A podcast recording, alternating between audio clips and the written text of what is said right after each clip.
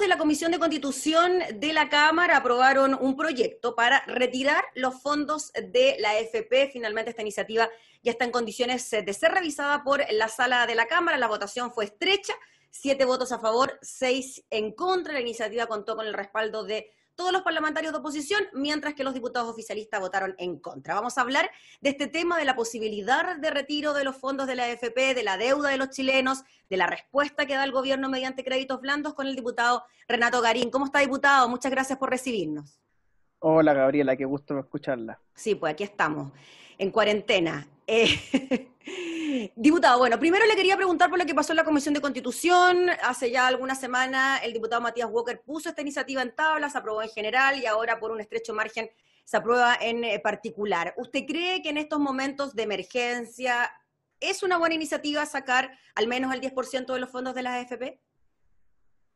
Bueno, yo soy autor de uno de los proyectos que fue fusionado administrativamente dentro de la comisión. Nosotros lo presentamos como una reforma constitucional en el entendido que esa es la jerarquía legal donde tiene que estar. Eh, esto no es una ley simple, sino que una ley de quórum calificado, se requiere tres quintos en la sala. Por ende, esto no va a ser simple, me parece a mí. Eh, y la situación, Gabriela, es que el país atraviesa una crisis de liquidez, una crisis de liquidez que afecta tanto a las casas como a las empresas. Y en esa situación eh, hay que buscar de dónde darle liquidez a ambos espacios lo que nosotros estimamos es que con el 10% del retiro de la AFP se podría entregar a la economía del orden de 10 mil millones de dólares más o menos, que entrarían a circular tanto en comercio como en pago de deuda y otros aspectos de la vida de los chilenos. Eh, diputado, ¿por qué desde el gobierno se dice que una medida de estas características, y quizás es un concepto bastante básico, eh, esto sería pan para hoy, hambre para mañana en relación a las futuras pensiones de quienes retiren estos fondos? Bueno, porque al retirar una parte de los recursos, eh, el prorrateo más adelante evidentemente va a dar una cifra menor. Yo estaba calculando con los números de la Superintendencia de Valores, que lo puede hacer cualquier persona a través de Internet, que más o menos las pensiones bajarían del orden de 25 mil pesos con el retiro de un millón de pesos en promedio más o menos. Y eso claramente no es una cifra menor, o sea, 25 mil dentro de una pensión, por ejemplo, de 170, 180, es una cifra importante. Entonces ahí claramente cada familia, cada persona tendrá que evaluar si prefiere sacar el millón ahora y tener menos pensión para adelante.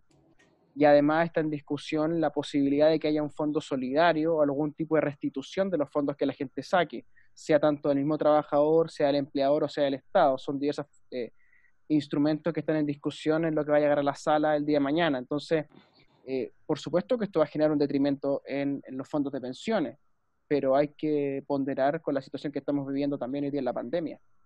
En relación a las necesidades actuales que puedan tener las personas eh, de básicamente tener que comer y es por eso que se hace necesaria esta medida. En relación a la reforma constitucional, diputado, que usted mencionó, la mm, senadora Adriana Muñoz hoy en el diario El Mercurio aparece hablando de esto y dice que em, planteó que, distinto a una reforma constitucional, un proyecto de retiro de formas provisionales sería inadmisible. Es decir, ella podría estar de acuerdo con la reforma constitucional, no así con un proyecto que no sea una reforma constitucional. ¿Puede interpretarse de esa manera? Claro, porque efectivamente es inconstitucional, a mi juicio, una ley de rango legal que pareciera una tautología repetitiva, pero no lo es. ¿No? Hay leyes de rango constitucional y leyes de rango legal, por así decirlo, relativo a los quórums simple o calificado. Eh, entonces, por eso yo presenté mi proyecto como una reforma constitucional, porque esa es la jerarquía donde tiene que darse la discusión. Y efectivamente me parece que tiene razón la presidenta del Senado cuando ella dice que una norma de rango legal sería inconstitucional y por eso yo presento la reforma constitucional, efectivamente. Pero ahora lo que se aprobó en la Cama, en la Comisión de Constitución mm, sería más bien una norma legal, no una reforma constitucional, y por eso podría peligrar su tramitación en el Congreso, tanto en la Cámara como en el Senado. Mm. Es una reforma constitucional con rango de tres quintos, por ende se requieren, si mi cálculo no me falla, 93 votos, que no es tan simple de conseguir, es una mayoría bastante amplia esa. Sí, ah, bueno, viendo lo, lo que ocurrió en la Comisión de Constitución donde eh, parlamentarios de gobierno, claro, votaron en contra. Eh, diputado, en cuanto a la economía eh, nacional, que de alguna manera tiene un sustento en los fondos de pensiones de los chilenos por las inversiones que se hacen en la bolsa, etcétera. ¿tendría algún tipo de consecuencia dentro de lo que son las arcas económicas del país eh, que se retiren estos fondos? Yo soy más bien escéptico de eso, ¿ah? porque si uno saca la cuenta, Gabriela, en los fondos de pensiones más menos, números gruesos, hay del orden de 180 mil millones de dólares. El 10% de eso son 18 mil millones de dólares, que sería la torta total a retirar, digamos, ¿no? si sacaras el 10%. Sin embargo, cuando uno mira la encuesta CADEM de ayer, eh, del orden del 60% de las personas retirarían los fondos, o sea, no todas las personas retirarían el 10%, por ende, esa cifra de 18 mil millones de dólares hay que castigarla, hay que rebajarla, y queda más o menos en 10.800 11 mil millones de dólares más o menos. Si usted me dice que 11 mil millones de dólares es mucha plata, yo le diría que no. No se van a venir abajo las estructuras corporativas de la AFP, no se van a venir abajo los fondos de pensiones, ni tampoco hay que vender barato, como decía el senador Alamán, las acciones que están en la Bolsa de Comercio, porque al menos mi posición es que se liquiden las tenencias que hay en Estados Unidos en dólares. Y se, traiga esto en formato de dólares a Chile, lo que además empujaría el precio del dólar hacia abajo, lo que es positivo, del orden de 10, 15 pesos durante la semana en la cual se haga, y esto habría que hacerlo, según mi cálculo, en dos o tres lanchadas, por decirlo con el chilenismo, no hacerla todo de una, sino que hacerlo en parte en tres lanchadas, ¿verdad? Dividir estos fondos y traerlo del orden de dos, tres meses en plazo. Eso no haría ningún descalabro. Mi impresión es que no. Donde sí puede haber un problema, Gabriela, para ser muy sincero, que es el problema que estamos viendo, me parece, pero que no tiene que ver con este asunto del retiro de pensiones, que es el problema de la inflación de alimentos. Hay un problema de inflación de alimentos donde la alimentación se está volviendo muy cara, ¿no? Y esto lo dice mucha gente, se está constatando en supermercados, particularmente en Santiago, particularmente en algunos sectores de Santiago. Pero ahí hay otros factores jugando, por ejemplo, el agua, ¿no? Todo aquello donde pasa la producción eh, por agua, frutas, verduras, ¿verdad? Carnes, que requieren mucha agua para producirse, se han ido encareciendo. Hay una inflación del agua. Vamos a ver cómo responde el tema de la lluvia ahora en esa materia, pero yo sería escéptico de que eh, liquidar del orden de 11 mil millones de dólares para los fondos de pensión y pasárselo a la gente, que vaya eso a la economía después, que eso genere un descalabro. El descalabro está en otro factor económico. Eh, diputado, ya que mencionó el tema de la inflación por los alimentos, haciendo un paréntesis de lo que es de alguna manera el retiro de fondos de pensiones, Em, ¿Usted cree que la cosa se viene grave en ese tema? Se lo pregunto porque también desde la FAO eh, se surgió una alerta alimentaria por una posible hambruna a nivel internacional debido a la escasez de alimentos producto de varios temas, ¿no? La sequía en algunos países, las dificultades que hay para exportar e importar alimentos y también las precauciones que están tomando los países de eh, mantener su producción local para el consumo también de sus propios habitantes y no enviarla a otros países. ¿Cómo ve usted ese escenario? Efectivamente, el informe de la FAO es eh, catastrófico.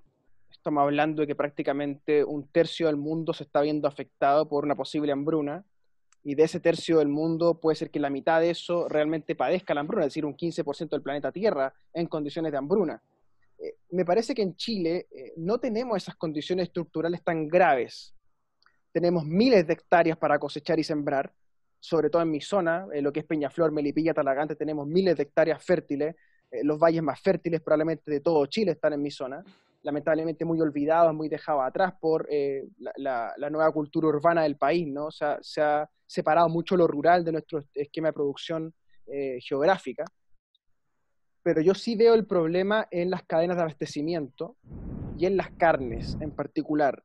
se nos están muriendo muchas cabezas de ganado, se ha dejado de producir carne, sobre todo en la zona centro-sur, eh, más bien se ha radicado esto en Osorno, hacia el sur, y eso nos puede producir un problema de carne a nivel interior, porque se consume mucha carne en Chile. Y tenemos también un problema de que el país pasó de una condición de eh, anemias, de eh, problemas alimenticios por falta de nutrición, a tener una situación de obesidad sobre todo obesidad infantil. Entonces ahí tú tienes un problema donde eh, más que desnutrición, en Chile lo que tú tienes son trastornos alimenticios.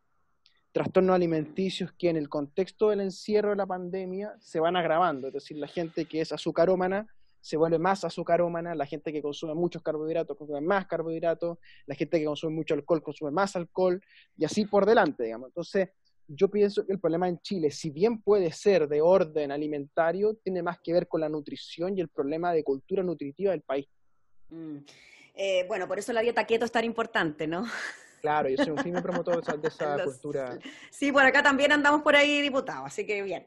Eh, diputado, em, ayer, sí, ayer el Banco Central emitió una información bien importante diciendo que el 75% de los hogares están endeudados. Em, o que, el, que su ingreso corresponde, que el 75% de su ingreso corresponde a deuda, para decirlo correctamente. En virtud de eso, ¿qué le parece la propuesta del gobierno de entregar estos eh, créditos blandos, cero interés, eh, con un año de gracia, para poder de alguna manera solventar los gastos y las dificultades económicas que están teniendo los chilenos? Claro, lo que pasa, lo que está diciendo el Banco Central en el fondo es hay un colapso de índole financiero a nivel microeconómico. ¿no? Y esa, esa condición de colapso, endeudamiento, yo creo que está en la sombra de lo que ocurrió en octubre. Mi lectura del proceso repetir un sector del Parlamento, sino que es también un problema de estructura del gasto y el ingreso familiar. Y esa situación es muy grave, creo yo. Y estamos en una cultura de la deuda, una cultura de la deuda que ha endeudado a las familias, que ha endeudado a los estudiantes con el CAE, que han endeudado a los municipios, Gabriela, o sea, municipios que tienen de déficit 70 mil millones, Valparaíso, por ejemplo, cuando Jorge Sharp asume Valparaíso, asume con 70 mil millones de pesos de déficit. O sea, ¿cómo usted que llega a, una alcaldía, gana la elección, se sienta en el sillón edilicio, quiere gobernar su municipio y de repente le dicen, ¿sabe qué alcalde usted debe 70 mil millones de pesos? Tiene un déficit, tiene un hoyo. Entonces, ¿cómo hace eso? Eh, tenemos municipios más chicos, por ejemplo, Peñaflor, eh, el, el exalcalde lo entregó con 2 mil millones de déficit y así por delante, digamos. O sea, donde usted mire, Chile es un país donde la deuda se ha eh, construido como un canon de desarrollo. Empresas endeudadas, municipios endeudados, ahora el Estado se va a endeudar, la familia endeudada, los estudiantes endeudados. Y se nos presentó siempre como la única opción. Y eso tiene dos consecuencias graves. Primero, ha construido un poder bancario enorme. la clase bancaria chilena tiene un poder enorme que tiene unas grandes ramificaciones en los medios de comunicación, ¿no? Eh, particularmente el grupo Luxi, el grupo Falabella, eh, que tienen el grupo Sayé, que tienen La Tercera, que tienen Megavisión, que tienen Canal 13, desde donde se empuja un relato oficial respecto de esto. Y en segundo lugar, me parece que ha debilitado estructuralmente las condiciones de desarrollo del país, porque le ha dado demasiada preponderancia a la élite financiera eh, y muy poca a la élite industrial y a la élite agrícola.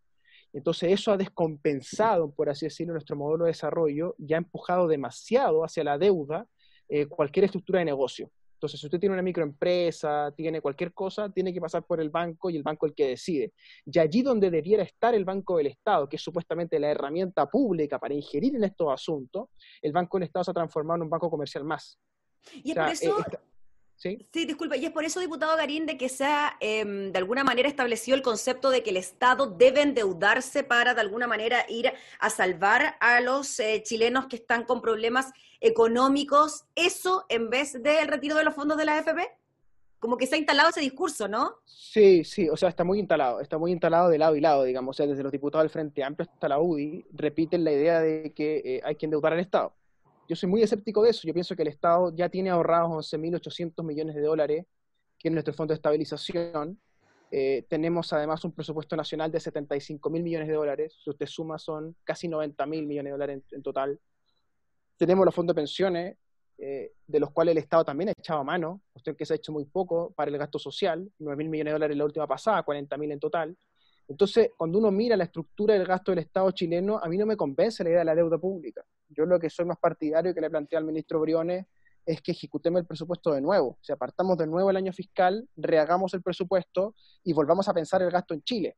Pero ahí topamos con el asunto eh, incómodo, que es que habría que romper la tradición de que la ley de presupuesto dura de noviembre a noviembre y que adelantemos esa discusión y que, sobre todo, los grupos de presión dentro del Estado, me refiero, por ejemplo, a ANANEF, se abran a la posibilidad de que reformemos el gasto público en Chile, sin que eso signifique echar a nadie a la calle, porque también sería contradictorio que en una crisis del empleo que tenemos, el Estado empiece a echar gente para la calle para ser más eficiente, también sería contradictorio. Entonces lo que yo propongo es un presupuesto en base cero, reestructurar el gasto sin echar a nadie a la calle. ¿Y ese presupuesto en base cero sería, de alguna manera, comenzar a discutir ya el nuevo presupuesto y el que regía hasta noviembre que ya no existiera? Cortarlo ahora. Claro, es muy simple. Se hace una ley que deroga el presupuesto anterior, se cierra el año fiscal y se hace una nueva ley de presupuesto a partir de cuando se apruebe. Y eso nos permite entonces reestructurar el gasto, porque yo le pregunto a usted, Usted, por ejemplo, no está en su casa. Yo estoy en la mía. El Estado se está ahorrando mi oficina y la suya. La luz, el gasto, el agua, todo lo que uno consume en la oficina, ¿verdad? Esto por miles de oficinas públicas. O sea, el Estado no está ejecutando mucho de su gasto público. ¿Qué digo yo? Reasignémoslo, reestructurémoslo. Y en vez de seguir discutiendo la plata chica, que estamos todas las semanas discutiendo que 800 millones, que 200 millones, que puede ser muy importante, pero no es, no es lo de fondo. Coloquemos toda la plata grande en la mesa y los 75 mil que tenemos, más lo que no está ejecutado este año, mm. más lo que tenemos ahorrado, que en total pueden sumar incluso, según mis cálculos, del orden de 95 mil, 100 mil millones de dólares, que es mucha plata, con eso hagamos el gasto público a un año y medio plazo. Y el próximo año, a final del próximo año, volvemos a hacer otra vez de presupuesto. Me parece que eso es lo ordenado, lo correcto. O sea, diputado Garín, en definitiva, no más endeudamiento para el país, no más endeudamiento para las familias, retirar los que es lo mismo, ¿ah? ojo ahí Gaby, que es que cuando uno endeuda al Estado, endeuda a la gente. Porque lo, después el mm. Estado con qué paga, con los impuestos y con su actividad económica, con su IVA básicamente, que es el principal ingreso del Estado. Sí, claro. Bueno, y, así, ¿no? Bueno, eh, eh, no endeudar eh, al Estado, no endeudar a las familias, retirar los fondos de la AFP y hacer una reestructuración del gasto público a través del presupuesto. Esas podrían ser medidas concretas para... Eso es tal cual lo que yo le he presentado al gobierno. O sea, usted ha hecho el resumen. Yo lo único que le agrego es que yo propuse también una ley de mercado de capitales, que es clave, creo yo, para, para la, para, para la post-pandemia, para que el Chile salga despegado como un cohete que hay una gran posibilidad de hacer eso, ¿ah? de que Chile tenga unos meses realmente extraordinarios cuando esto se recupere, que es que la clave de esto va a estar en la bolsa de comercio. Vuelvo a mi punto siempre del mm. mercado de capitales. Porque hoy día usted tiene la bolsa en 4.000 puntos, que es harto para la crisis que tenemos.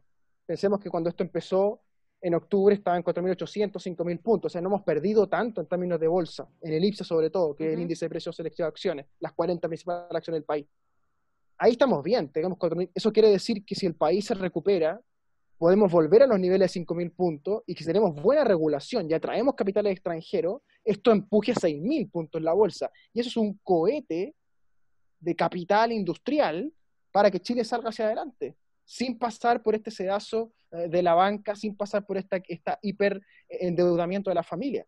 O sea, el mercado de capitales es clave para empujar las pensiones, para empujar el desarrollo de Chile. Lamentablemente el mercado de capitales sigue en los años 80. Entonces, ese es mi marco de propuesta. Como eh, miembro de la Comisión de Economía, posible presidente cuando se reordene el tema del mapa de la oposición, yo propuesto tres cosas. Presupuesto en base cero, ley de mercado de capitales y que veamos el tema del agua con algún tipo de ley de camino aljibe, porque eso no puede seguir esperando. Y me parece que eso es la urgencia del país. Mm. Eh, diputado Garín, finalmente, em, sabemos que la respuesta por parte del ministro Briones en cuanto al retiro de los fondos de la AFP ha sido no, que no lo aceptan, en el gobierno han dicho que no, y por eso esta respuesta a través de los créditos blandos. Eh, ¿Cómo ve usted el debate entonces de esta iniciativa? ¿Le ve futuro finalmente a esto?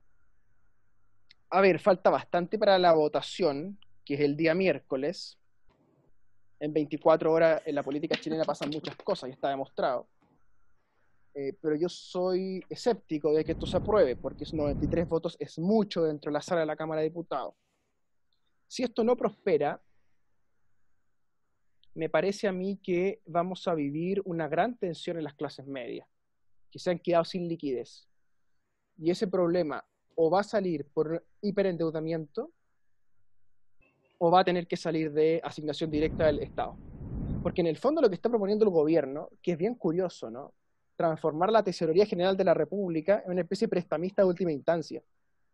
Eh, que es de nuevo, deformar la forma jurídica. O sea, eh, con el tema del postnatal de emergencia, eh, se transforman las, las, licencias médicas en postnatales. O sea, se deforman ambas formas jurídicas.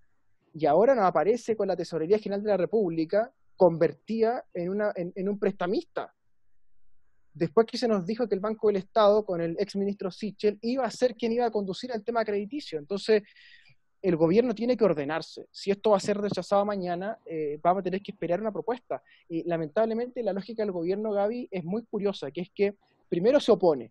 Esto es inconstitucional, impresentable, una falta de fundamentos técnicos.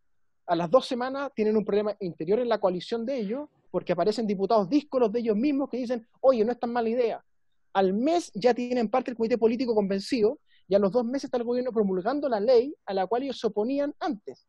Entonces es muy probable que esto se repita, se repita esa lógica, que se rechace en la primera instancia y que esto sea de, eh, de, largo aliento, digamos, que estemos por ahí por septiembre recién viendo los fondos de pensiones retirándose. Pero yo creo que es un poco inevitable realmente.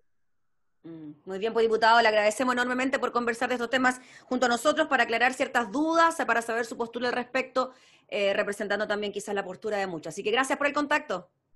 Muchas gracias, Tegadi. Que esté muy bien. Era el diputado Renato Karina hablando sobre la posibilidad de retirar los fondos de pensiones de las AFP.